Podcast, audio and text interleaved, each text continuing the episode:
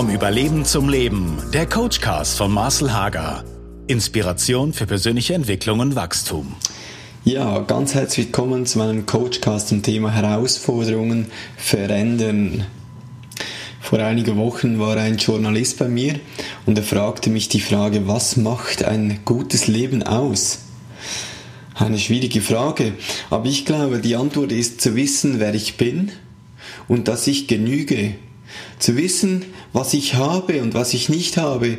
Zu meinen Stärken Ja zu sagen, wie auch zu meinen Schwächen, ist ein Schlüssel für Gelassenheit. Zu wissen, dass ich einzigartig bin und trotzdem abhängig. Ich gehöre zu einer Gesellschaft dazu und trotzdem bin ich individuell.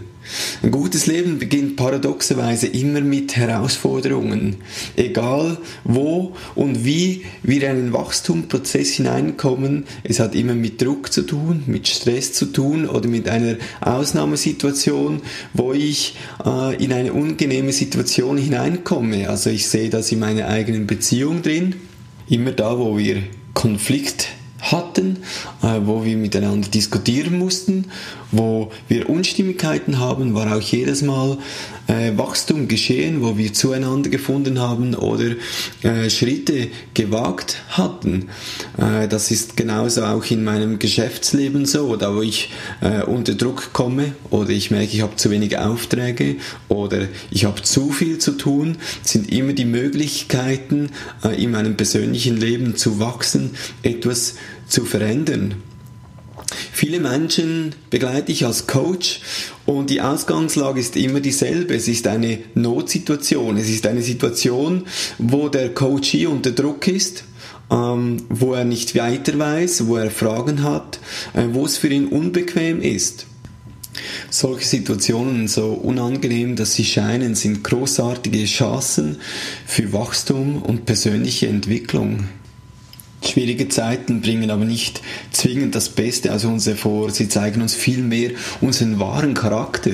Herausforderungen offenbaren, was in unserem Innen drin steckt. Sie geben uns die Möglichkeit zu erkennen, an welchen persönlichen Eigenschaften wir arbeiten müssen oder welche Lebensstile wir verändern dürfen. Ich liebe es, Menschen nicht nur als Coach zu begleiten in einem persönlichen Prozess drin, sondern ich liebe es auch, sie wortwörtlich in die, in die Wildnis und in die Abgeschiedenheit zu begleiten, in die Herausforderungen, wo Wind und Wetter an unseren, an unseren Fassaden rütteln und wo auch der Hunger und der Durst äh, in uns bemerkbar wird. Also da, wo Druck kommt, da kommt raus, was drin ist und deshalb gefällt es mir auch mit Menschen in solchen Situationen unter unterwegs zu sein. Mitten in einer sogenannten Active Retreat, in einer Coaching-Woche im hohen Norden von Schweden in Lappland, hatten wir Mitte von der Woche eine schwierige Bergflanke überqueren müssen. Während wir diese Bergflanke hinaufstiegen, hatte ich ein wunderbares Gespräch mit einem Teilnehmer, und je höher wir stiegen, je tiefer war unser Austausch und er teilte mir mit, dass er sich ungenügend fühlt, dass er einfach nicht weiterkommt in seinem Leben, dass er sich immer mehr zurückzieht. Ja, und ich fragte ihn dann, was ihn antreibt. Und er sagte, er hat seinen Satz in, in, in, in seinem Hinterkopf, ähm, der seinem Vater ihm als guter Ratschlag mitgegeben hat, als Kind schon. Und der Satz heißt folgendes, messe dich stets mit den Besseren. Also mit diesem Lebensstil oder mit diesem Lebenssatz ging er durchs Leben und das Blöde daran ist, du findest immer jemand, der besser ist, war auch seine Aussage. Und wenn es immer jemand gibt, der besser ist, ähm, dann macht er lieber gar nichts, als schlechter zu sein. Also währenddem wir da aufgestiegen sind, wurde dem Klienten bewusst, dass dieses Vergleichen äh, ihn immer zu jemand Schlechteren macht. Und dieses Vergleichen ihn hindert, zum Schritte zu wagen und neue Pässe in seinem Leben zu erreichen oder neue Gipfel in seinem Leben überhaupt anzupacken. Und während wir da auf diesen Gipfel hochgestiegen sind, hat er für sich ein neuer Lebensstil unformuliert. Er hat gesagt, ich muss mich nicht mehr vergleichen, ich darf ich sein. Also dieser Satz, auch wie schwierig er ist umzusetzen, hat tiefgreifende Auswirkungen und wird sein Leben komplett verändern. Veränderung geschieht äh, oft erst dann, wenn die eigenen Muster nicht mehr funktionieren oder der Stresslevel zu hoch wird. Ich glaube, es gibt zwei Tendenzen für Stress. Es gibt den äußeren Stress, also äußere Anforderungen, wo wir nicht gerecht werden oder wo wir das Gefühl haben, wir genügen nicht oder unsere Leistungen wir nicht bringen können. Es gibt aber auch inneren Stress, also inneren Anforderungen, wo wir nicht gerecht werden, inneren eigenen Überzeugungen, innere eigenen äh, Lebensmuster, äh, wo uns unter Druck setzen. Meistens aber hat unser Stress viel mehr mit den inneren Überzeugungen und Handlungsmuster zu tun, als mit dem äußeren Umfeld. Ah, ich weiß von einer Kundin, die bei mir war, die hat geklagt über ihr Umfeld, über ihr Arbeitsumfeld, dass sie unter Druck ist, ah, dass ihre Batterien leer sind, dass sie seit Jahren keine Ferien mehr gemacht hat. Und äh, ich habe sie gefragt, wie hoch ist denn dein Energielevel von 1 bis 10? Und der war schon ziemlich tief, also irgendwo bei einer 3 bis 4, die Batterien ziemlich leer.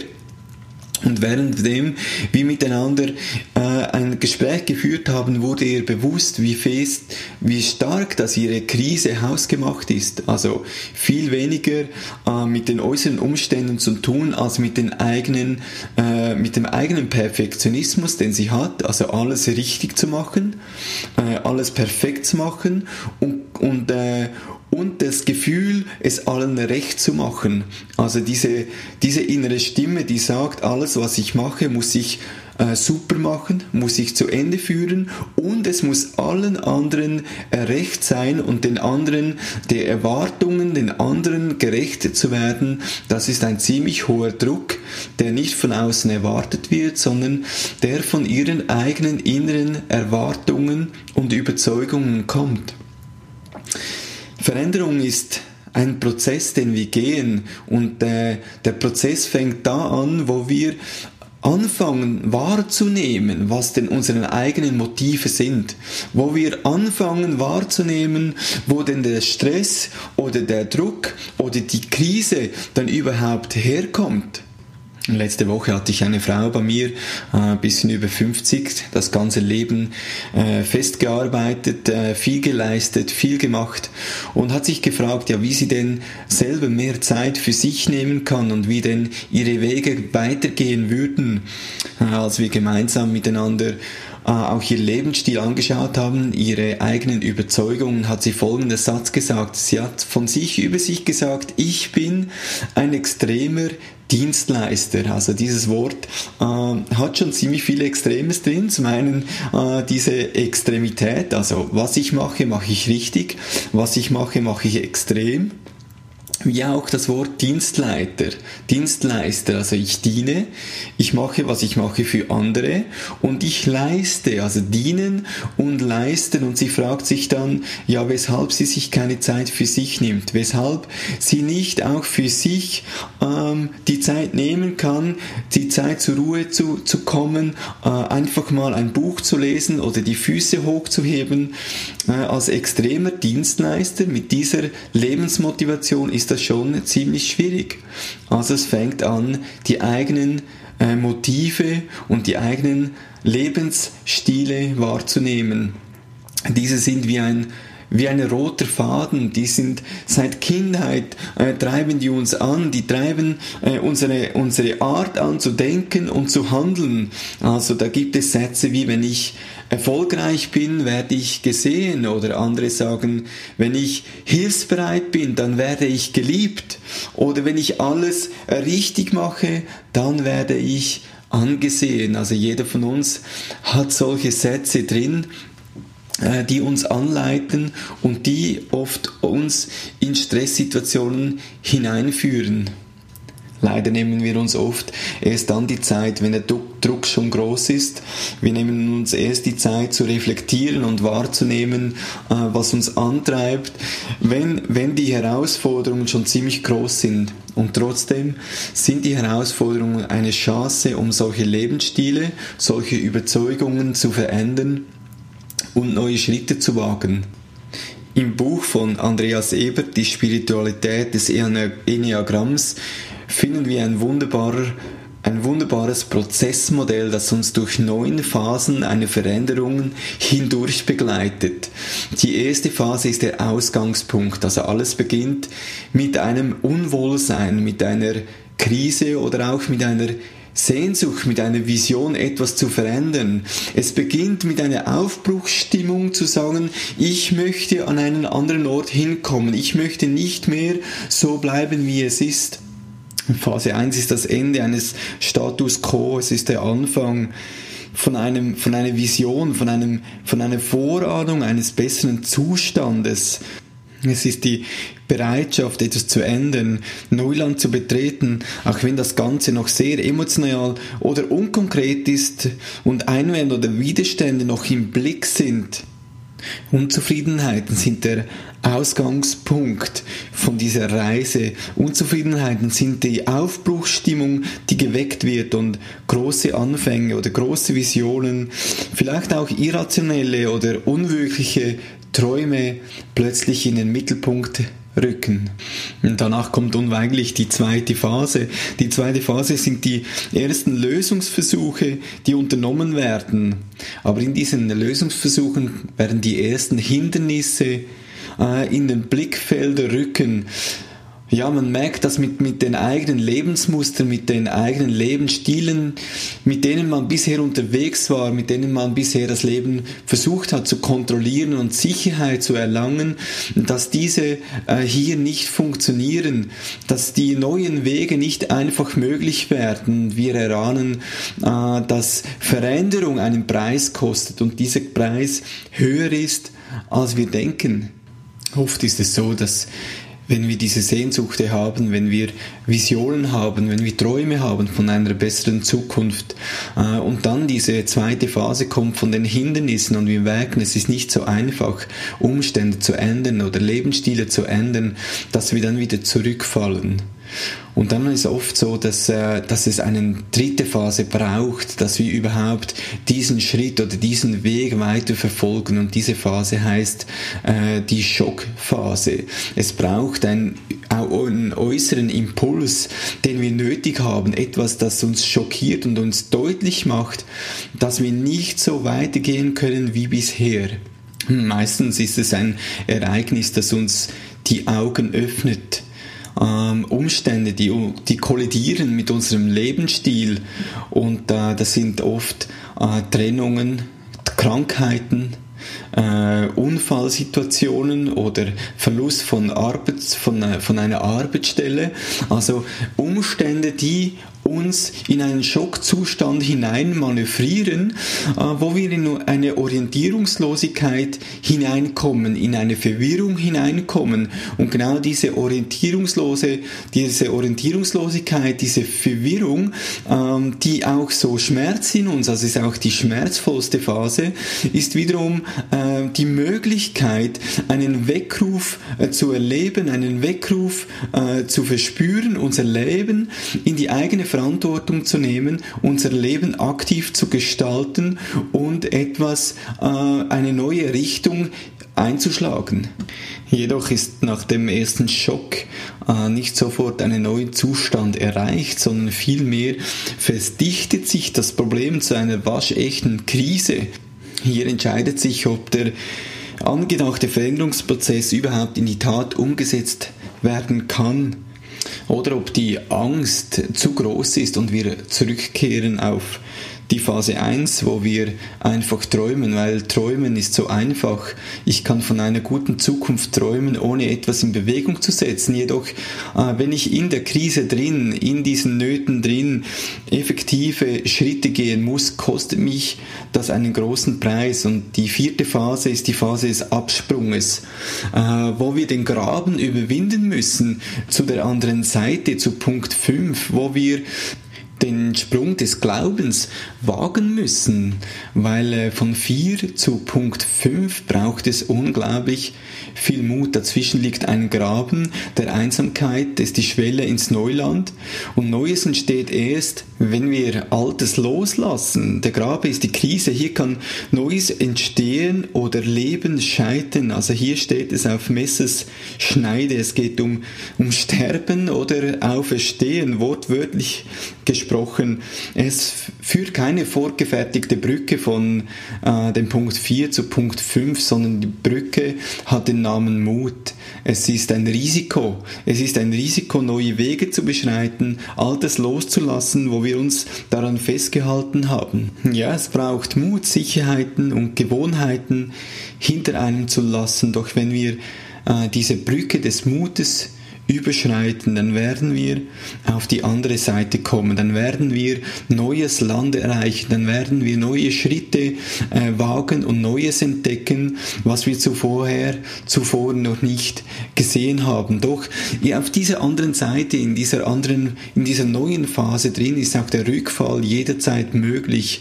Das Neue ist noch nicht eintrainiert, es ist noch nicht gefestigt, es ist noch ganz äh, frisch und klein. Es braucht braucht immer noch äh, dieses Training darin zu gehen, diesen Mut weiterzugehen und der Rückfall ist jederzeit möglich, wo wieder äh, in Punkt 1 bei der Ausgangslage, bei der Sehnsucht landen.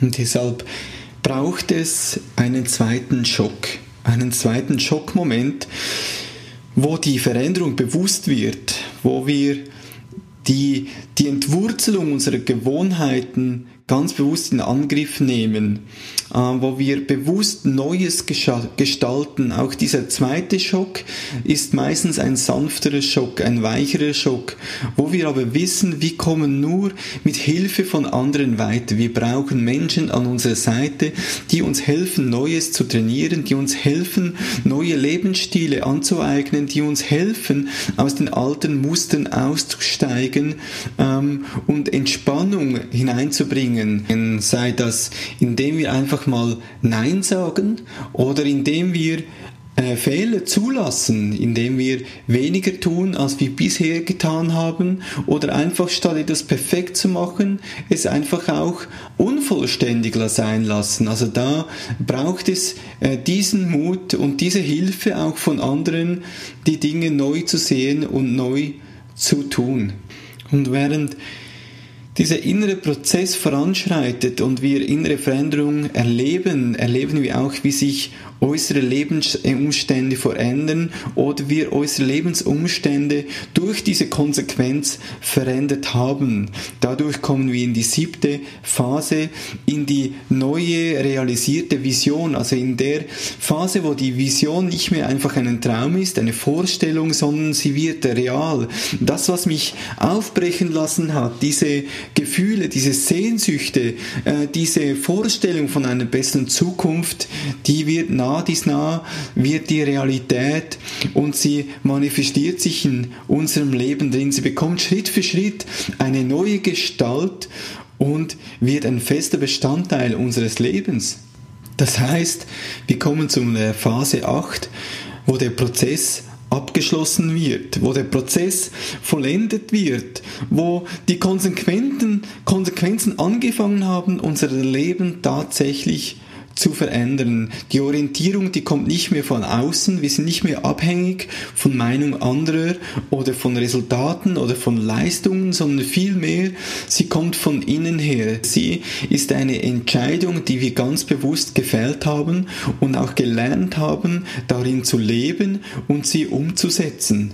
Und so kommen wir in diesem Prozessmodell zum Schluss, zum Punkt 9, zum Prozessabschluss. Das ist der Ende des Weges und am Ende können wir zurückschauen und uns versöhnen mit der Krise. Wir können uns versöhnen mit den Lebensumständen, die uns aufbrechen lassen haben, mit den Umständen, die gedrückt haben, denn sie waren unsere Chance, sie waren der Ausgangspunkt, dass wir uns auf den Weg gemacht haben und Veränderungen auch zugelassen, Veränderungen angepackt und neues Land entdeckt haben. Der Weg ist zu Ende und der Kreis schließt sich. Hier können wir uns versöhnen mit dem, was gewesen war. Wir können uns versöhnen mit den Umständen, die schwierig waren. Wir können uns versöhnen mit dem Schmerz und dankbar sein für das, was er in uns ausgelöst hat und dass er uns zu neuen Menschen gemacht hat, zu Menschen, die mit mehr Selbstverantwortung, die mit mehr Achtung und mit mehr Gelassenheit äh, durchs Leben gehen. Punkt 9 ist Endpunkt und Anfangspunkt zugleich. Indem wir dankbar zurückschauen, können wir uns auch darauf einlassen, dass unser Wachstum, unsere Veränderung und unsere Entwicklung weitergeht und Punkt 1 unweigerlich in nächster Zukunft wieder auf uns zukommt. Aber wenn wir diesen Prozess kennen, dann wissen wir, das ist ein guter Prozess, ein Weg, der uns Schritt für Schritt zu dem Menschen macht, der wir sein dürfen und den wir auch sein können. In diesem Sinne wünsche ich dir viel Mut in deinen eigenen Herausforderungen und auch viel Weitsicht, diesen Prozess zu gehen, diesen Weg zu gehen äh, und diesen Mut zu haben, die Brücke zu überqueren und neues Land zu entdecken. Ich danke dir vielmal fürs Zuhören und wünsche dir alles Gute. Tschüss.